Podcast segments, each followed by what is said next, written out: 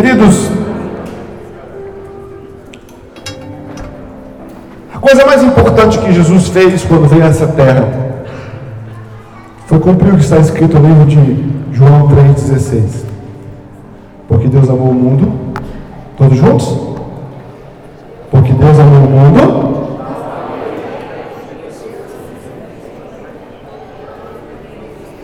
Que é isso, gente?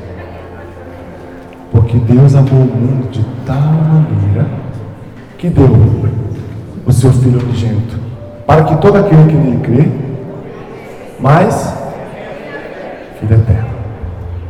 Quando Cristo desce essa terra, a grande função de Jesus é nos dar a vida de Deus. Porque nós estávamos mergulhados na morte. E quando a gente olha essa grande verdade bíblica de que a função da cruz era que eu e que você tivéssemos vida, e uma vida tão profunda e tão poderosa, que ela fosse abundante, que ela sobrasse, que houvesse vida em nós, que nós pudéssemos ter vida para distribuir. E a gente descobre que quando a função de Deus em Cristo Jesus é trazer vida, a gente aprende que o inimigo trabalha na contramão disso, é tirar vida. O maior trabalho do Satanás é tirar de você o máximo possível que ele puder de vida. E muitos de nós não entendemos que tirar a vida às vezes não significa tirar a existência. Muitos de nós conseguimos existir, mas perdemos a concepção do que é viver. Há de nós que experimentamos a existência, mas há tempo não sabemos o que é abraçar a vida. Há pessoas que estão nessa terra e são seres existenciais, mas não são almas viventes. Não são pessoas que transpiram vida. Não são gente que a gente quer estar perto, porque enquanto perto deles estamos descobrimos o que é viver. Sabe, queridos, e quando a gente fala disso, a gente descobre que uma das ferramentas mais eficazes para arrancar a vida de nós é a infelicidade. Eu quero falar nessa noite sobre vencer a infelicidade. Porque os dados da Organização Mundial da Saúde nos mostram que nós somos a geração mais infeliz que já existiu na Terra. Aí, quando eu falo de geração, eu, eu abro um parêntese e a gente fala sobre legado porque toda a geração carrega consigo um legado. A palavra do Senhor nos fala que, tendo Davi servido a sua própria geração, foi recolhido aos seus. Davi vem, Davi serve a uma geração, e depois Davi morre, porque Davi cumpre o seu papel naquela geração. Quando a gente fala de uma geração, a gente não fala somente de um tempo, ou de um ato cronológico, de uma cronologia. A gente fala de um legado que cada um que entra deixa. Nós falamos de uma geração que os nossos tetos se tornam o piso de quem vem. E aí, queridos, eu olho para a geração dos nossos antepassados e nós descobrimos que os nossos avós, os nossos bisavós, os nossos pais, para alguns, são pessoas que viveram o êxodo do interior para as capitais. São homens e mulheres que olharam para os seus filhos e olharam para, para a pobreza existencial e decidiram dar aos seus filhos novas oportunidades. São homens que o legado deles era dar a nós passos com os quais eles jamais andariam neles. Nós somos oriundos de uma geração, queridos, que não houve limites para elas. Os nossos avós saíram do interior, saíram do sertão e vieram para as capitais sem nenhum tipo de garantia. Só com a força de vontade. Não é, queridos? Quantos tem alguém na família assim? Que o seu pai, o seu avô, o desafio da geração que nos antecedeu, queridos, era abrir portas para nós, era criar pontes para nós. Gente que passou por dores insuportáveis, sofrimentos insuportáveis, fome. História dos nossos avós queridos que passaram necessidades, mas gente que, mesmo a despeito de todas as lutas, não se abateram, se mantiveram de pé, possibilitou para eu e para você termos acesso ao estudo, acesso a condições financeiras melhores, acesso a alguns luxos. Os nossos avós não andavam de avião, irmãos. Hoje meu filho de 8 anos já andou mais de avião do que minha mãe. E nós descobrimos que essa geração, quando entrega um legado, nos entrega um legado de força, um legado de fé, um legado de superação. E a nossa geração pega esse legado e está transformando esse legado num legado de infelicidade. Somos conhecidos como a geração mais infeliz. Ora, mas que discrepância! Recebemos uma missão de uma geração que cria o impossível, que rompe limites, que rompe barreiras. E nós transformamos essa, esse legado em um legado que está sendo conduzido para o viés da infelicidade. Somos a geração que tem todos os argumentos para viver o maior nível de felicidade possível e, mesmo a despeito disso, somos infelizes. Temos aquilo que os nossos pais não tiveram, vivemos aquilo que os nossos pais não viveram, Esperamos, experimentamos aquilo que os nossos pais não experimentavam, e mesmo a despeito de todo esse avanço, somos mais infelizes que eles. E onde está o erro? O erro está no que temos, o erro está no que somos a partir do que temos. O erro está numa concepção de ótica. O erro está não na necessidade de que um cenário seja mudado, mas na necessidade de que os olhos com os quais enxergam esse cenário criam uma nova perspectiva. Eu lembro um menino, queridos, que nós tínhamos dois pares de sapato. Quem ri, o cabelo cai. Nós tínhamos dois pares de sapato, um para o dia a dia e um para ocasião especial. Pronto. Era. E trocava quanto? Uma vez por ano. Normalmente no Natal. Então naquela época, pobre não trocava de roupa, roupa trocava de pobre. O irmão ficava mais velho, passava para o outro, não era verdade? O primo ficava velho, passava para o outro. E aí dava um moral danado, dava uma crise quando a gente trocava. A gente usava o sapato de sair para ir para a escola. Você tá maluco, meu irmão? O couro comia, a mãe brincava, não. Você foi com o sapato sair para a escola. Ou quando a gente desprecentemente usava o sapato da escola para sair, chegava na igreja com o sapato da escola. Mas o sapato da escola. E aí, irmãos, a gente descobre que hoje os nossos filhos são centopeias. Tem. Irmãos, eu ficava esperando o Natal para trocar de sapato. Uma vez eu, eu quase morri de depressão. Porque eu ganhei um sapato no Natal, fui para um congresso adolescente e perdi um pé. Olha, irmãos, eu escondi isso do meu pai um mês. Foi o máximo que eu consegui esconder. Até que ele percebeu que eu não estava usando sapato novo. Ah, queridos, era melhor perder uma perna do que perder um sapato. E a gente descobre que hoje nós temos tudo, irmãos para sermos a geração mais feliz de todos os tempos, mas mesmo a despeito do que temos, nós correspondemos com a infelicidade. Estamos trazendo esse legado para os nossos dias. Eu realmente tenho trabalhado com força para que esse não seja o nosso legado, para que nós não sejamos conhecidos como a geração mais infeliz de todos os tempos. Nós precisamos reverter esse quadro, irmãos. Nós precisamos mudar essa história. Nós precisamos diminuir os índices de depressão. Nós precisamos diminuir os índices de suicídio. Nós precisamos, queridos, mudar a realidade social, pelo menos da nossa cidade. Vocês estão pensando no jogo do Brasil, né? Eu quero falar sobre algumas síndromes nessa manhã que tratam diretamente sobre o nosso flerte com a infelicidade. A primeira síndrome que eu quero falar é sobre o síndrome da mulher de Jó. Um momento na história de Jó que Jó vive as suas crises, no livro de Jó, capítulo 2, versículo 9, diz assim: Então sua mulher lhe diz: Ainda retens a tua sinceridade? Amaldiçoa esse teu Deus e morre. Jó vive uma crise existencial onde ele perde tudo que é, tudo que tem e quase perde tudo que é e no estado do seu ápice de crise, a sua mulher vira e fala assim para ele: resolve isso. Amaldiçoa esse teu Deus e morra.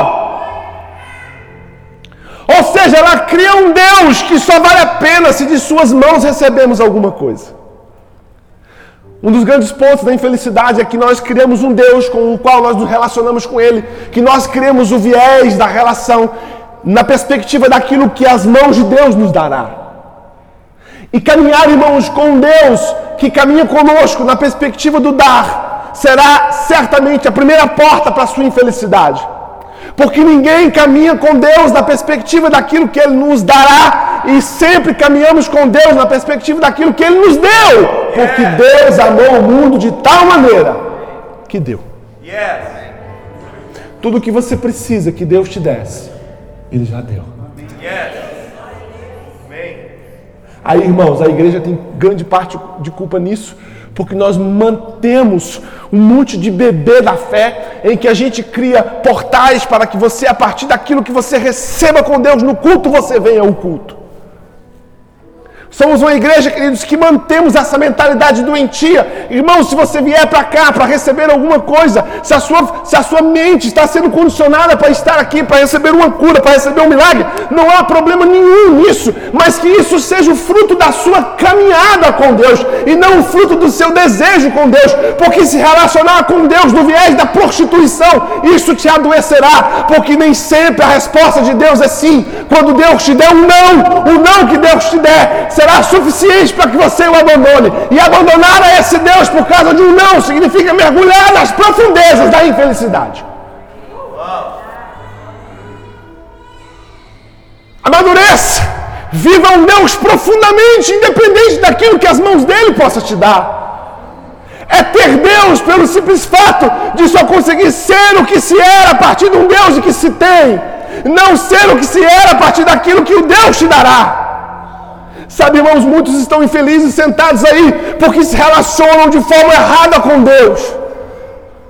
Vivem numa fé doentia de que Deus vai te abençoar, de que Deus vai te prosperar, de que Deus te fará um vencedor. Querido, deixa eu dizer uma coisa para você. Se relacionar com Deus assim significa não se relacionar com Deus verdadeiro. Porque a relação de um Deus verdadeiro é fundamentada no amor, irmãos. Porque amamos esse Deus porque reconhecemos o que Ele fez por nós enquanto éramos pecadores, enquanto éramos homens e mulheres condenados ao inferno, condenados à morte eterna, e reconhecemos naquela cruz a salvação por meio do sacrifício do Seu Filho amado. É conseguimos comer um arroz com ovo, queridos, e mesmo, mesmo assim, sem ter a carne que queríamos comer, sermos felizes pelo Deus que temos, independente da carne. É andarmos de ônibus, irmãos, e não temos problema com isso. Por quê? Porque não é o carro que o Deus vai me dar, é a vida que o Deus me deu, independente do carro. Nós nascemos como a mulher de Jó, abrimos mão de um Deus se de suas mãos não recebermos nada. Querido, se Deus não te desse nada durante um ano, como seria a sua relação com Ele? Se você não se relaciona com Deus pelo fato do reconhecimento do que esse Deus fez por nós na cruz do Calvário, você será infeliz. Não crie felicidade a partir daquilo que Deus vai te dar, e crie felicidade a partir daquilo que Ele te deu, o seu filho amado. Diga ao irmão que está do seu lado: Jesus. Não diga com autoridade: Jesus tem que ser a razão da minha felicidade. Aleluia, queridos.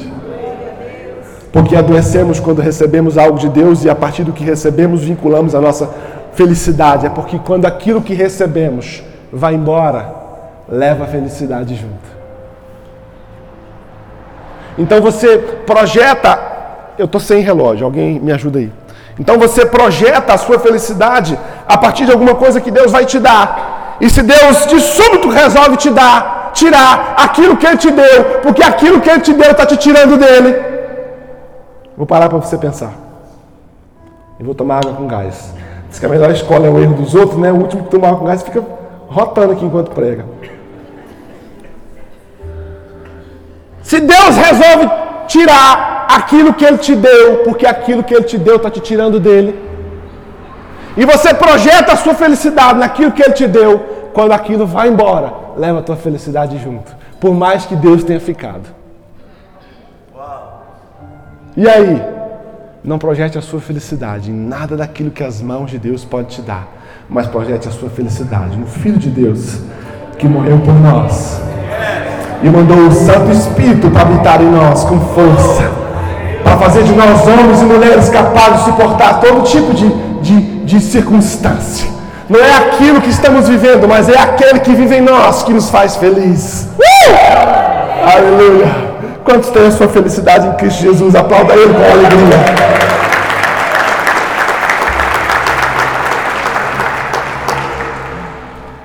síndrome que eu quero falar nessa manhã é sobre a síndrome dos olhos fechados. Lucas 24, não precisa abrir.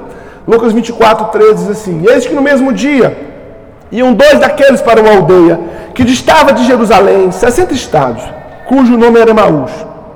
Iam falando entre si de tudo aquilo que havia sucedido. E aconteceu que, indo eles falando entre si e fazendo perguntas uns aos outros, o mesmo Jesus se aproximou e ia com eles. Mas os olhos deles estavam como que fechados, para que não conhecessem. E ele lhes disse: Que palavras são essas que caminhando trocais entre vós, e por que estáis tão tristes? E respondendo um, cujo nome era Caopas, lhe disse: És tu só peregrino em Jerusalém e não sabe as coisas que nela têm sucedido nesses dias? E então lhes perguntou: Quais? E ele lhes disse: As que dizem a respeito de Jesus Nazareno, que foi profeta, poderoso em obras e palavras diante de Deus e de todo o povo. E como os principais dos sacerdotes e os nossos príncipes os entregaram à condenação de morte e o crucificaram. E o versículo 21 diz assim: nós que esperávamos que fosse ele o que remisse Israel. Mas agora, sobre tudo isso, já é hoje o terceiro dia desde que essas coisas aconteceram. A síndrome dos olhos fechados, irmãos, é a incapacidade de reconhecer Jesus na caminhada. Esses homens estavam falando acerca do que acontecera com Jesus e Jesus entra no meio da conversa. Mas eles estavam tão vidrados na concepção errada de que tudo tinha acabado, de que o plano tinha dado certo, que a, a, a verdade que eles tinham acerca de Jesus era mentira. Que Jesus me fala assim, mas o que é está acontecendo? Ele falou, você não sabe? Você é o único que não sabe. Falei, o que, que é? Nós. Israel inteira está falando de Jesus. Homem reto, homem íntegro, homem justo, da palavra de Deus. Você acredita que a gente achava que era ele que ia remir Israel? Mas era. Era ele. Ele estava ali. Ele não estava morto. Ele já tinha ressuscitado. Sabe, irmãos, aqueles homens tinham a resposta ao lado, ao alcance das mãos, mas não conseguiram enxergar. Muitos de nós vivemos a nossa fé assim, irmãos. Nós andamos dia a dia sob uma fé, mas nós perdemos a percepção de enxergar Jesus. Sabe, irmão, de enxergar Jesus nas pequenas coisas de enxergar Jesus às vezes no livramento, de enxergar Jesus no dia, de enxergar Jesus na família, de enxergar Jesus no culto, de enxergar Jesus. Nós perdemos a capacidade de ver as obras do Senhor sobre nossa vida. E Ele está fazendo todos os dias. Irmãos, a minha palavra diz que as misericórdias do Senhor se renovam a cada manhã. Há todo dia um motivo para que a gente se alegre, para que a gente celebre, para que a gente enxergue Ele. Deus dá a nós todos os dias doses homeopáticas de relacionamento, de entendimento de que Jesus Jesus está vivo, de que Ele cuida de nós, mas nós caminhamos sob a perspectiva de termos os olhos fechados, nós não queremos enxergar, nós não percebemos, nós não vemos, e porque nós não vemos as pequenas coisas que o Senhor tem feito, nós nunca chegaremos às grandes. Sabe por que você é infeliz? Porque quando você senta para comer um prato de comida, você não reconhece nele a mão de Deus. Temos muitas coisas que muitas pessoas desejam e nós tendo sequer agradecemos. Nós perdemos a capacidade, irmãos, de enxergar Jesus num abraço, de enxergar Jesus num sol que brilha, de enxergar Jesus num filho saudável, de enxergar Jesus numa roupa bonita, irmãos, de enxergar Jesus na esposa que está do lado, de enxergar Jesus no esposo que está do lado de enxergar Jesus, irmãos, num tempo de descanso, de sentar em frente ao Netflix e assistir um filme. Jesus tem nos presenteado em todo o tempo, em todo momento, Ele tem sido bom, porque Deus é bom o tempo todo, todo o tempo Deus é bom. Mas se eu fecho os meus olhos para enxergar a bondade que tem me cercado, eu nunca acharei nessa bondade a razão da minha felicidade. Volte a enxergar as coisas que o Senhor tem feito. Volte a perceber no louvor que canta aqui, irmão, se solta, destrava, mergulha, enxerga Jesus ao alcance da mão, queridos. Às vezes você está numa vontade hoje de comer um frango caipira. Ó Deus falando aí, irmãos. Aí a sogra liga. A sogra, irmão. Se não chegar Jesus nisso, querido, pode parar. A sogra liga e fala: Minha filha, ó, eu ganhei um frango aqui, vou cozinhar ele para nós. Irmãos, eu enxergo Jesus nisso. Eu falo: Rapaz, Jesus é bom demais. Tá louco para comer um frango. A sogra, sem certeza que ela pegou na encruzilhada, mas tá bom, a gente ora. A gente ora, repreende, come o frango. Sabe, irmãos, a gente perdeu a visão de Jesus, mesmo caminhando com Ele.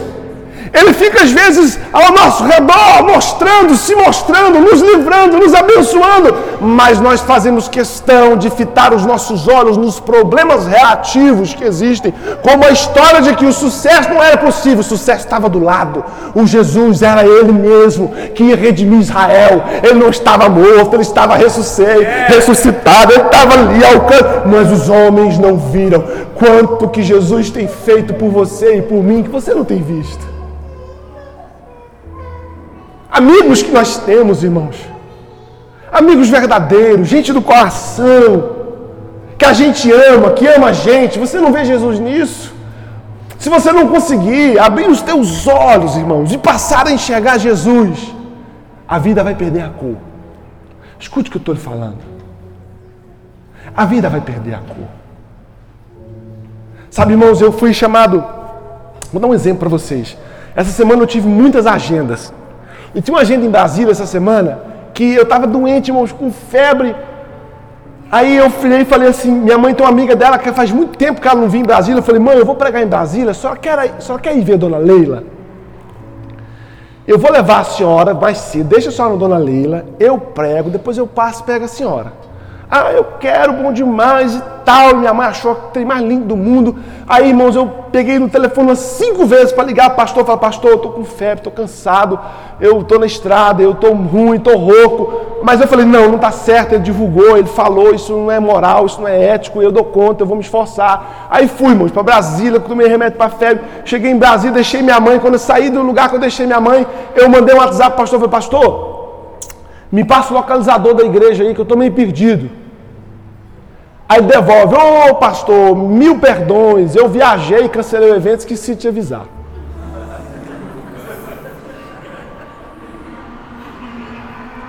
Quem me conhece sabe que eu parei o carro. Calma. Jesus programou um encontro da minha mãe com essa amiga dela e eu fui o instrumento para isso. Eu tenho certeza que foi só para isso que Jesus me trouxe. Para alegar o coração da minha mãe. Aí, como eu tinha acabado de deixar ela, irmãos, eu parei num posto e fiquei 50 minutos esperando. O encontro dela. Aí eu liguei e falei: Mãe, tudo bem? Tudo bem? Ó, oh, deu um problema aqui. A hora que só estiver pronta, eu vou lhe buscar. Aí peguei minha mãe, irmãos, e fui jantar com minha mãe, levar minha mãe para jantar. Fomos jantar, conversamos, tive um período maravilhoso com minha mãe. Aí, irmão, sabe o que acontece? Eu vejo Jesus nisso. Amém.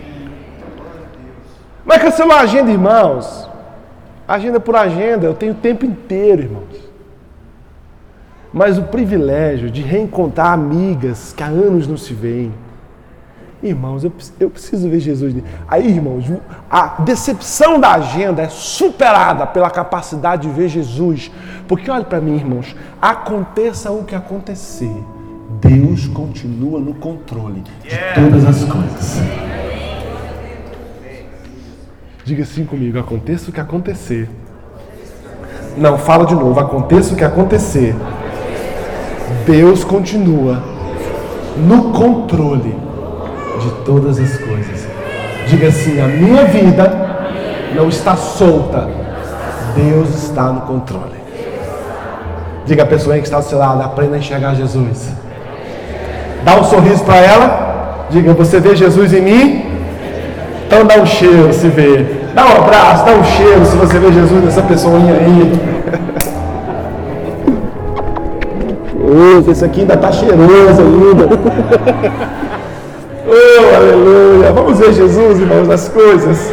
Vamos ver Jesus, irmãos. Quando você passar a enxergar Jesus, não haverá espaço para infelicidade, porque cada centímetro quadrado da sua vida, que a felicidade pudesse habitar nele, Jesus vai ocupar aquele lugar e a minha vida não haverá espaço para ser infeliz, porque nas pequenas coisas eu verei Jesus e ele estará comigo todo o caminho, o tempo inteiro. Aleluia, queridos.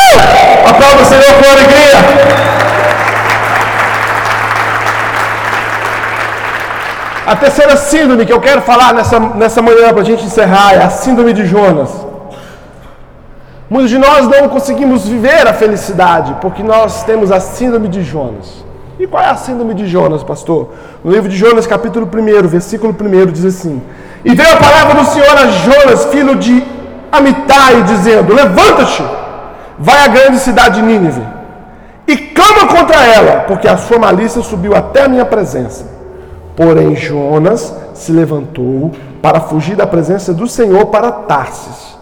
E descendo a Jope, achou um navio que ia para Tarsis. Pagou, pois, a sua passagem e desceu para dentro dele, para ir com eles para Tarsis, para longe da presença do Senhor. A síndrome de Jonas, irmãos, é fazer aquilo que dá na telha. Deixa eu dizer uma coisa para você: enquanto você não se abraçar aquilo para o que Deus te chamou, você caminhará a passos largos da felicidade. Sabe quando você vai ser de tudo feliz? Quando você disser sim para aquilo que Deus plantou em você. Há de nós, irmãos, que por causa de frustrações, de decepções, de insegurança, de medo, sabemos para o que estamos aqui. Sabemos qual é a nossa função nessa terra. Sabemos que é aquilo que Deus plantou em nós, mas a gente diz não. Dizer não para Deus, irmãos, é dizer não para a felicidade. Deixa eu dizer uma coisa para você: abraça-se aquilo que Deus plantou em você. Ah, pastor, eu estou aqui, mas eu estou meio de molho. Que molho, irmão? Tu lá é peixe para estar tá de molho. Tu é roupa para estar tá de molho. Deixa eu dizer uma coisa para você: se você é um adorador, queridos, e você nasceu para o altar, enquanto você não estiver aqui fazendo o que você nasceu para fazer, você não vai saber o que é felicidade. Yes. Se você é um pastor, querido, você está sentado aí, enquanto você não tiver suas ovelhas, enquanto você não estiver tomando conta de gente, você não vai saber o que é felicidade.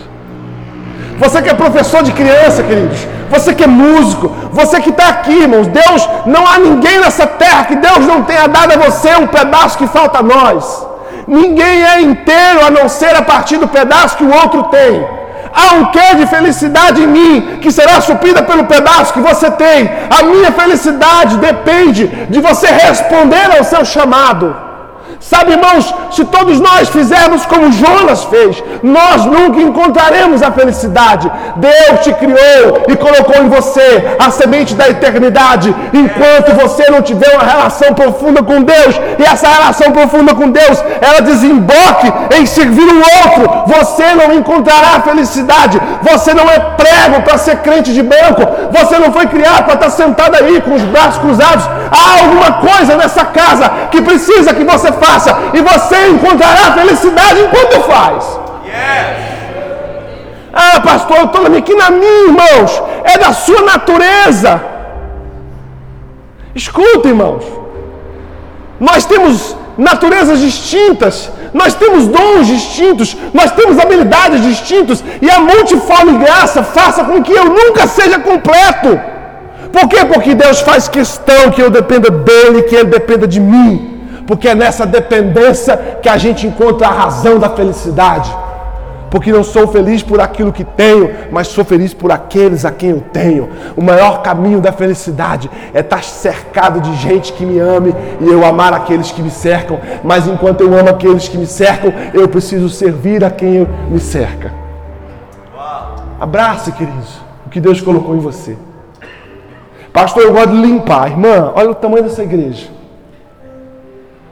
Olha o tanto de cadeira. Vem limpar. Vem para cá. Liga o som. Sabe, irmãos, a gente quer o maior número de resultado possível pelo menor esforço. Não tem isso na Bíblia, irmãos. Deus não nos garante facilidade, Deus nos garante resultados. Nós precisamos aprender, irmãos, a dizer sim para o seu chamado. Ah, pastor, eu, eu gosto de cuidar de casais. Irmão, deixa eu te falar. Tem muito casal precisando ser cuidado. Não faz isso. Se apresenta ao pastor. Pastor, eu, eu, eu, eu tenho a dinâmica de casais, eu quero servir. Eu quero dizer sim ao comando que Deus me deu. Eu não quero fazer o que dá na minha telha. Eu não quero pegar meu barco e ir para uma direção distinta. Eu não quero virar as costas para aquilo que Deus me deu para fazer. Porque virar as costas para aquilo que Deus te deu para fazer, irmãos, é virar as costas para a felicidade. Você vai se encontrar servindo com aquilo que você tem. Você vai achar a felicidade, irmãos, quando você for útil na vida de alguém, quando chegar alguém até as suas mãos com a vida destruída, com a família destruída, com o casamento destruído, e você ter as habilidades como um cirurgião, queridos, como um, cirurgião cardíaco que pega a agulha, pega a linha e você abre com maestria, e você conserta aqui, você conserta ali, e de repente, queridos, no dia do mês está o casal aqui batizando, irmão, você vai ter um, você vai ter um ápice de felicidade. Yes. Quando você pegar uma criança, querido, introspecta, uma criança nervosa, uma criança insubmissa, e você com a habilidade de um artesão, você começar a desenhar aquela criança, e você começar a inserir naquela criança, você amar aquela criança, e de repente, querido, você ser convidado para a formatura de direito daquela criança, você vai descobrir o que é felicidade. Porque a felicidade nunca está naquilo que nós fazemos por nós, mas sempre naquilo que nós fazemos por outro. Sabe, irmãos, a gente precisa acordar e despertar. O que você sabe fazer? O que Deus deu para você fazer? Por exemplo, eu vou dar um exemplo aqui, pastor. Guilherme, fica de pé. Aquele é um artista plástico. Pinta quadros que é uma maravilha. Sabia disso? Ele é artista. Artista, pinta para burro. Está aqui sentado. Já pintou algum quadro aqui para a igreja? Pois deveria.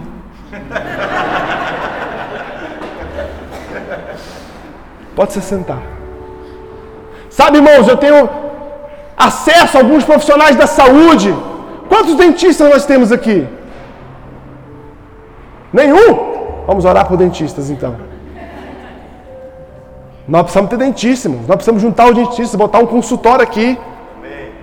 Para servir a comunidade.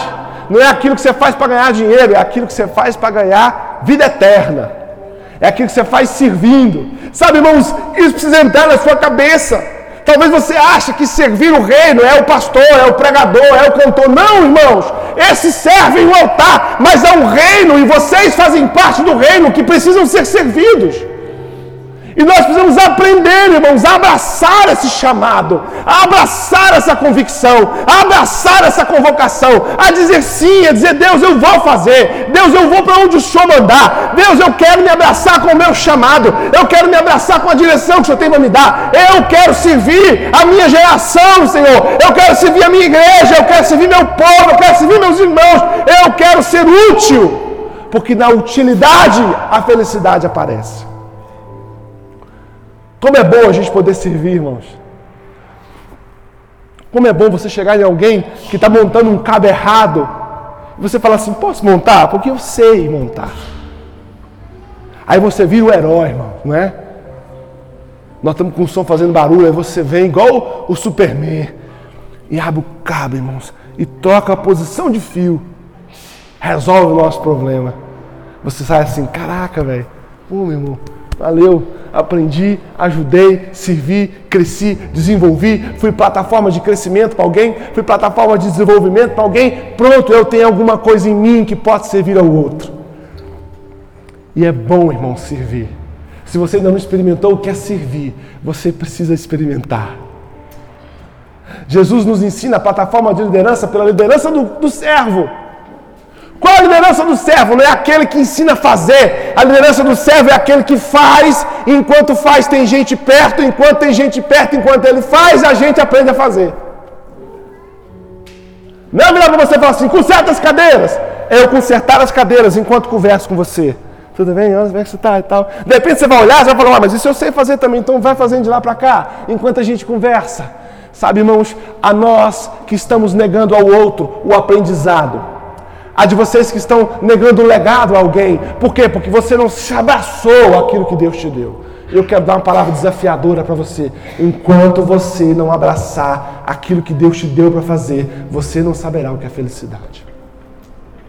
Há muitos de nós que estamos dentro da casa do Senhor, mas não somos felizes. Por quê? Porque não estou cumprindo o meu papel aqui dentro. Pastor, estou aqui, eu venho nos cultos, eu, eu sou dizimista fiel, eu não falto um culto, pastor. Eu eu eu tô, mas está faltando alguma coisa. Está faltando você deixar de vir ao culto e você apresentar o culto a Deus enquanto serve. Esse é cultuar a Deus, é servir o irmão, é ser útil ao outro. Deus não precisa, irmão, que você diga para ele que ele é bom. Tu, tu, tu acha que Deus não sabe que ele é bom? Queridos, Deus não tem problema de, de concepção de, de autoidentidade, não. Você não impressiona Deus dizendo para ele que ele é bom, que ele é grande, que ele é poder. Ele sabe disso, irmão. É igual você dizer para mim, pastor, o senhor é lindo. Eu sei, querido, não precisa estar falando, não. Não vai me ganhar por conta disso. Nós não ganhamos Deus por aquilo que falamos para Ele. Nós ganhamos Deus por aquilo que falamos, fazemos para o outro. Porque o outro reconhece em nós a glória de Deus. Então, quando você vai a um irmão que tem necessidade, quantos estão me entendendo, irmãos? Vocês estão olhando para mim com cara de bolacha, tá tudo bem aí? Quando você vai a um irmão que tem necessidade de comida e você dá a ele uma cesta básica, e ele vira e fala assim: Glória a Deus, que a minha necessidade foi suprida. Você não precisou dizer nada para Deus, mas você exaltou Deus pela boca do outro, por aquilo que ele reconhece que Deus fez. Essa é a verdadeira adoração. É aquilo que fazemos pelo outro, refletindo o amor de Deus em nós, e o outro reconhece em nós o Deus que habita em nós. Eu quero orar por você, fique de pé em nome de Jesus. quero orar contra a infelicidade nessa manhã.